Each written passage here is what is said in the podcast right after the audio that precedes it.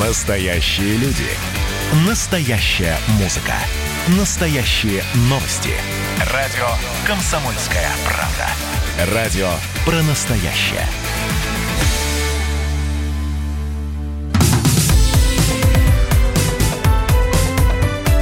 Как дела, Россия?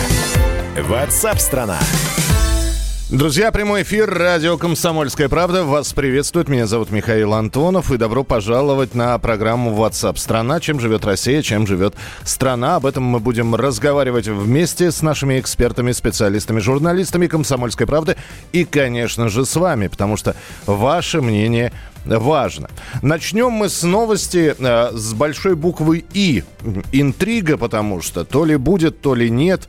Э, потому здесь э, два разных сообщения. Первое из них о том, что журнал Forbes сообщил, что в правительстве рассматривают возможность введения прогрессивной ставки налога это так называемый и давно обсуждаемый налог для богатых. 13% а, НДФЛ мы платим все, до 15% для состоятельных граждан хотят повысить этот налог, чей э, годовой доход превышает 2-3 миллиона рублей. Э, у нас сейчас плоская шкала НДФЛ в 13%, хотя были времена уже в современной России, когда у нас вводился прогрессивный налог, и там не 15, там даже больше под конец года люди платили. В правительстве прокомментировали эти сообщения о налоге на богатых. Пресс-секретарь премьер-министра Борис Беляков сообщил, что пока не обсуждается введение повышенной ставки НДФЛ. Но мы решили на всякий случай помню о пословице «нет дыма без огня», все-таки спросить комментарий и получить комментарий от э, эксперта Российского института стратегических исследований Михаила Беляева. Михаил Кимович, здравствуйте. Здравствуйте. Михаил Кимович, вот как вы считаете, вот все-таки э, вот эта вот прогрессивная шкала, про которую так много говорят, у нее есть плюсы? Ну, вот это э, тот дым, про который вы говорили, он постоянно в последние лет 10. Курица то больше, то меньше, а огня все никак нету. То есть огонь как-то удается потушить. Вот хотелось бы, чтобы на сей раз э, этот огонь все-таки, ну, небольшим язычком пламени все-таки как-то проявился. И я вижу в нем очень большие плюсы. И плюсы даже не столько вот финансового плана. Мы же должны понимать, что налог это не только речь о наполнении бюджета, но он несет и регулятивную функцию, то есть регулирует экономику. В данном случае они меньше речи, а он еще несет вот такую социальную функцию. То есть социальную функцию какое-то определенное выравнивание и внесение хотя бы какого-то элемента справедливости справедливости в распределении доходов. Ну, считается, что, э, и на мой взгляд, обоснованно, что люди, которые получают повышенные доходы, особенно когда страна находится в такой вот в серьезном экономическом положении, в общем-то, могут поделиться частью своих доходов э, с более бедными слоями населения, тем более, что мы понимаем, что у многих э, вот этот повышенный доход, собственно, что и вызывает такой вот интерес к ним, это то, что они получают свои повышенные доходы благодаря тому, что они распоряжаются имуществом и производственными фондами, которые создавала вся страна и которые принадлежат, собственно, всему обществу. То есть их благополучие покоится на том фундаменте, который создан обществом, значит, надо чуть-чуть поделиться. Но я тут, правда, не употреблял такие бы слова, как прогрессивная шкала, потому что это всего-навсего легкое повышение. Вот, и просто уточню цифры, вот, которые вы упомянули, что уже в наше время рыночная была высшая ставка, там было 35% даже. даже Да-да-да, это под конец... После... Под, под конец да, ну, года. Я просто так вот в качестве справочного Михаил Кимович, но у меня вот какой вопрос. Вот я сейчас, пока вы говорили, я все это, я взял минимальную сумму, с которой предлагают начать 2 миллиона годовых, ну, дохода, 2 миллиона вот рублей. Это тоже, да, вы согла- согласен 166 тысяч рублей в месяц человек получает. Да, да. экономя ваше время, да, экономя ваше время, вот я прерываю не из-за невежливости, а, вот, а из-за экономии нашего времени, конечно, для меня вот тоже вот эта вот граница, с которой начинается повышенный э, налог, это это, конечно, на мой взгляд, очень низкая, э, низкий порог. То есть люди, которые получают, э, будут получать э, доход, заработную плату даже ниже, чем она в среднем по многим регионам, я уж не говорю про Москву, и вдруг они попадают в эту, ну, назовем ее штрафную зону, вот, на мой взгляд, вот тут большой поиск, и лучше было бы даже вводить не двух вот ступенчатую, а какую-то даже трехступенчатую, допустим, шкалу, но это ладно,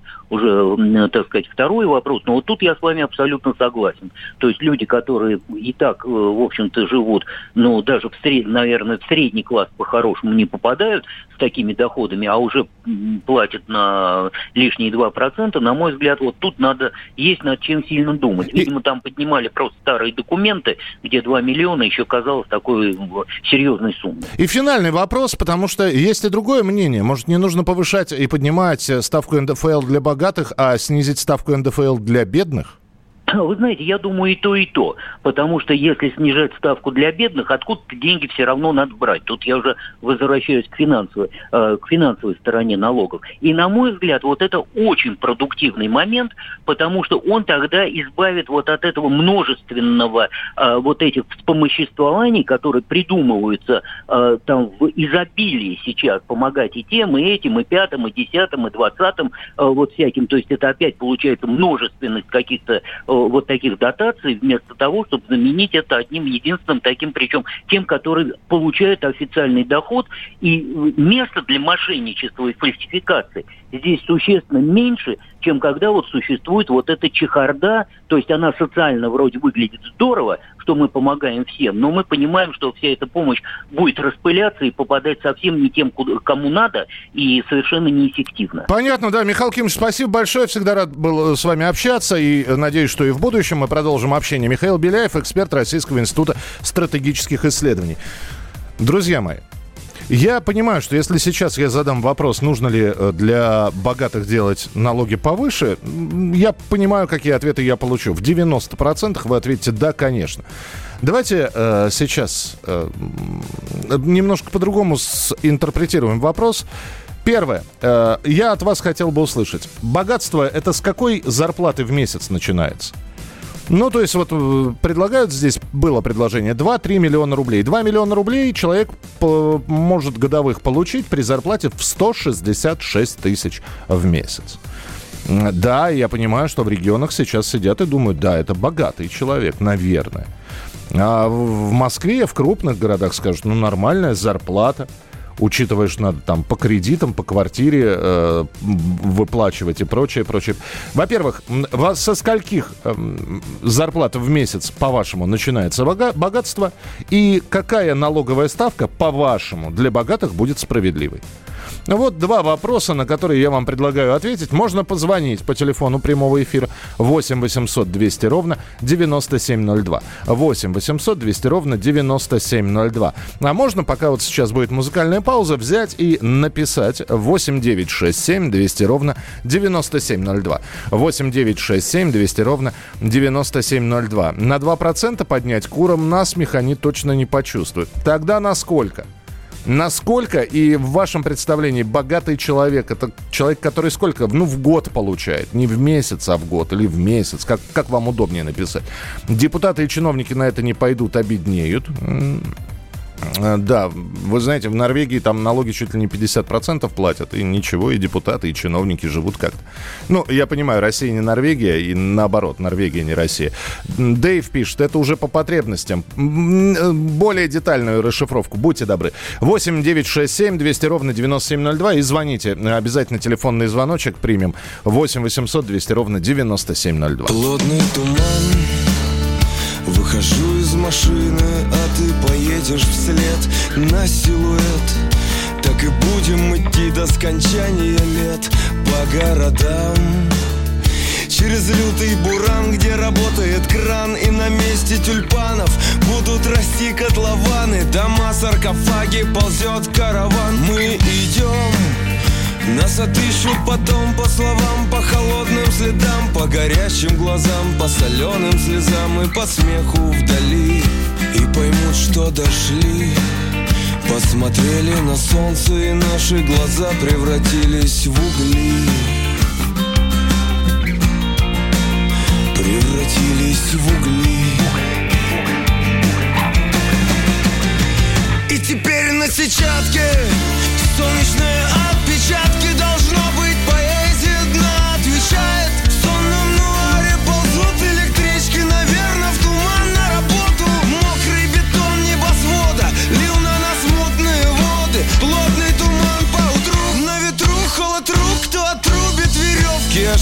ошейников Тем, кому нужно бежать. Если станут искать, то найдут по словам По холодным следам, по горящим глазам По соленым слезам и по смеху вдали. И поймут, что дошли. Посмотрели на солнце и наши глаза превратились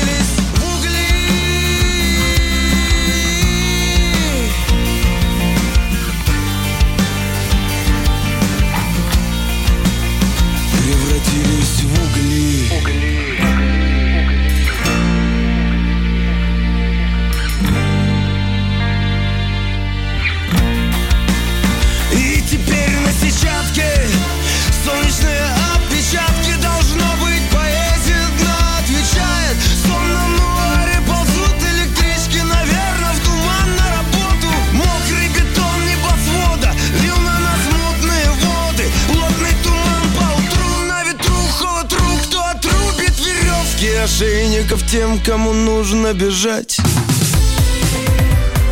Как дела, Россия? Ватсап-страна! Физкульт-привет, страна! Как ты? Сидишь дома? Хочется подвигаться? Мастер спорта, фитнес-эксперт, автор книги «Хватит жрать и лениться» Эдуард Коневский расскажет, как не набрать лишние килограммы в изоляции, как правильно заниматься фитнесом в домашних условиях, может ли спорт быть опасным? И как сделать его полезным. О здоровом образе жизни актуально, но не навязчиво. Не ленитесь, подключайтесь. По субботам в 10 утра по Москве. На радио «Комсомольская правда».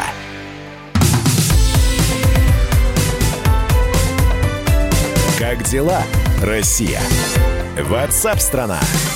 Продолжается прямой эфир. На секундочку вернемся к теме, которую обсуждали несколькими минутами раньше. Это история про то, что хотят, ну, в очередной раз э, начались слухи о том, что в России введут э, повышенную ставку НДФЛ для богатых. А у меня был вопрос, богатство это с какой суммы начинается и какая ставка процентная будет справедливой. Э, Значит, здравствуйте, 250 в месяц на одного члена семьи. То есть, если человек получает э, 250 тысяч в месяц, за 4 месяца он получает миллион. Собственно, ну, 3 миллиона, да, по- получается месячная, э, вернее, годовая у него зарплата, это уже богатство. Понятно. Если заработок 200 тысяч рублей в месяц, на лечение лекарства уходит 130. Ну, что ж человек здоровье так запустил. Э, Так, здравствуйте. Я думаю, доход в 250-300 тысяч рублей уже можно облагать налогом процентов в 20. По всей стране ввести московские зарплаты. Слушайте, э, Александр, я вам просто могу сказать, вот этот вот миф, а это именно миф, про то, что здесь какие-то безумные деньги получают абсолютно все. Ну, слушайте, наверняка и в том городе, из которого вы пишете, есть люди, которые получают там в 3 или в 4 раза, а то и в 10 больше, чем вы. Ну, то же самое в Москве. Вот. Если вы считаете, что здесь все просто, вот сейчас я закончу эфир, сяду в Ламборгини и отправлюсь, э, значит, на свою загородную виллу, вы очень ошибаетесь. Спасибо большое, присылайте свои сообщения, ждем их. Мы ждем ваших голосовых сообщений. Записывайте в WhatsApp и других мессенджерах мнения, вопросы, наблюдения. Всем вашим аудиопосланиям найдется место в нашем эфире. Телефон 8 967 200 ровно 9702. Ну а мы про происшествие. Снова про ДТП. И снова, ну, с относительно известным или так широко известным в узких кругах человеком. Porsche Panamera стоимостью в 7 миллионов рублей, за рулем которого был 25-летний внук бывшего губернатора Хабаровского края Игорь Ишаев. Двигаясь э, в тоннеле на бешеной скорости, протаранил другую иномарку, тоже Porsche, кстати говоря. К счастью, все обошлось э, без жертв.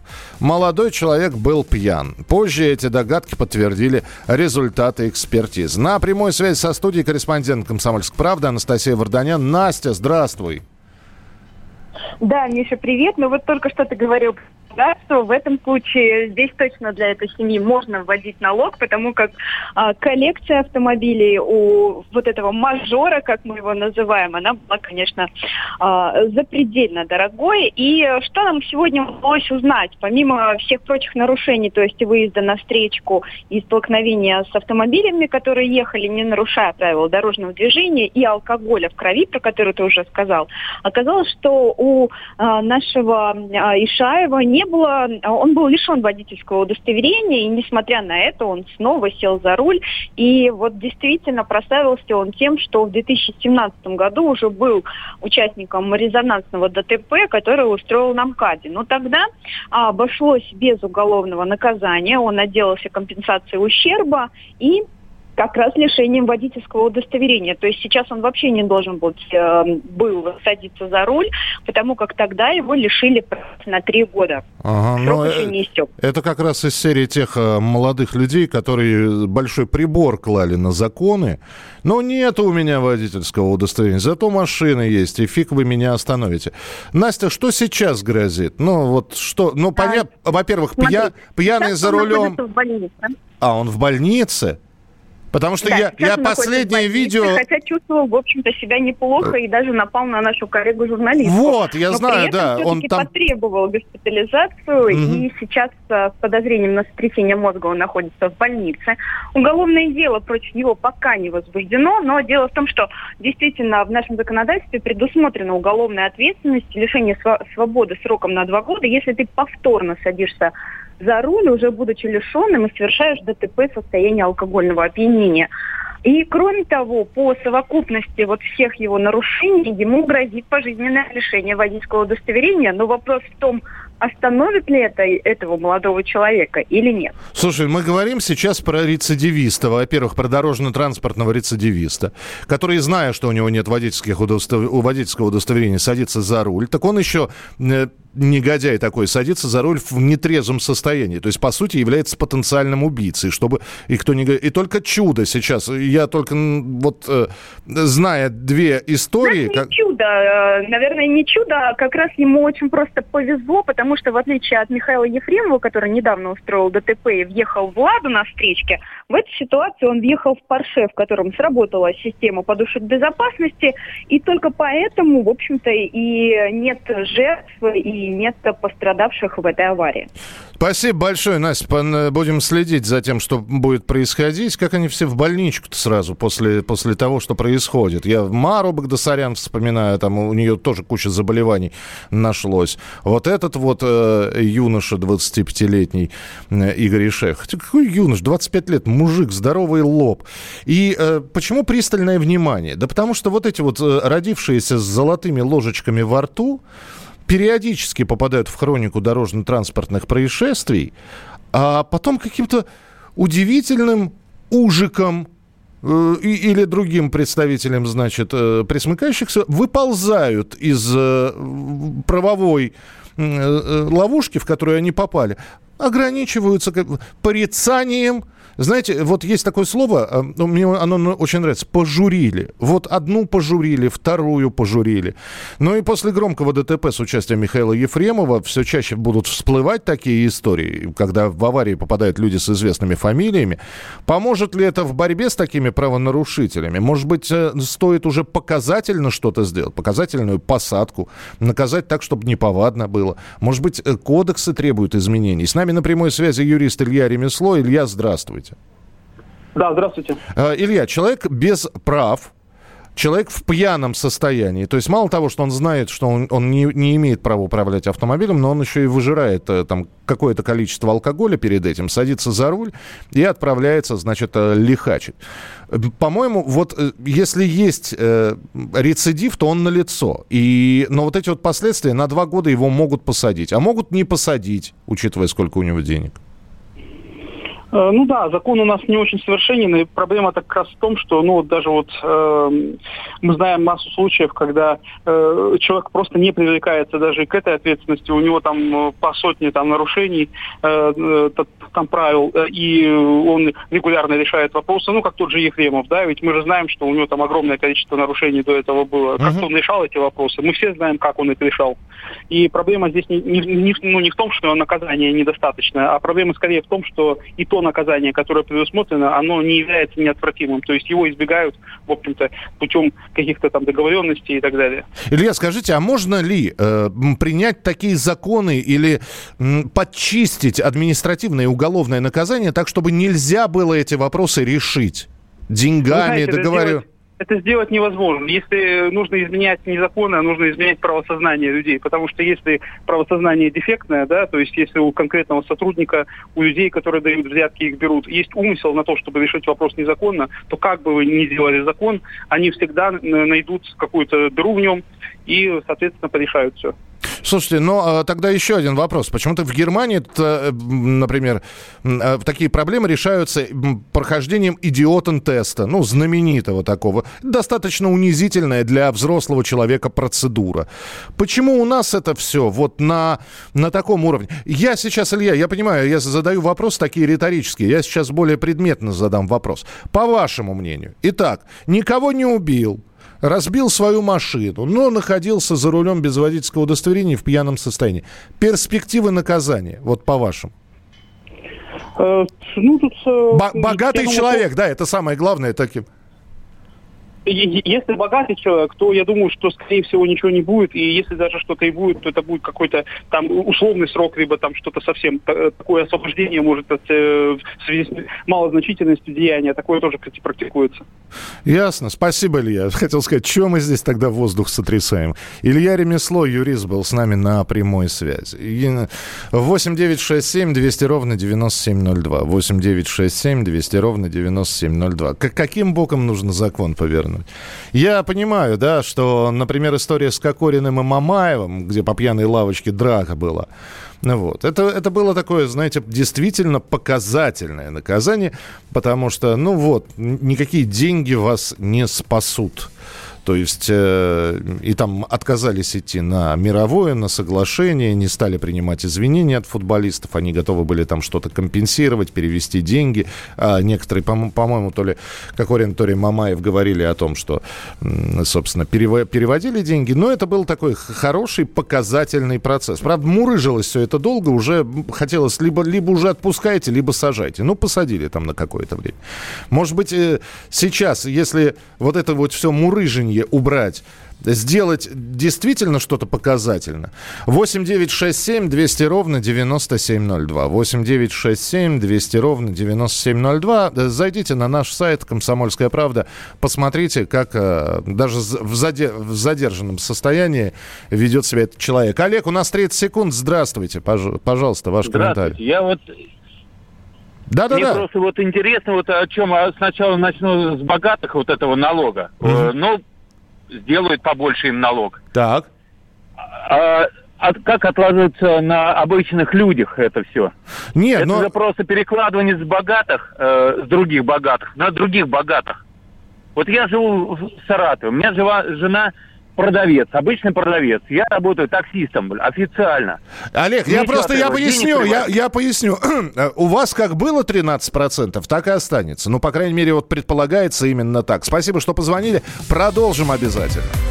Как дела, Россия? Ватсап-страна! Видишь, там на горе возвышается крест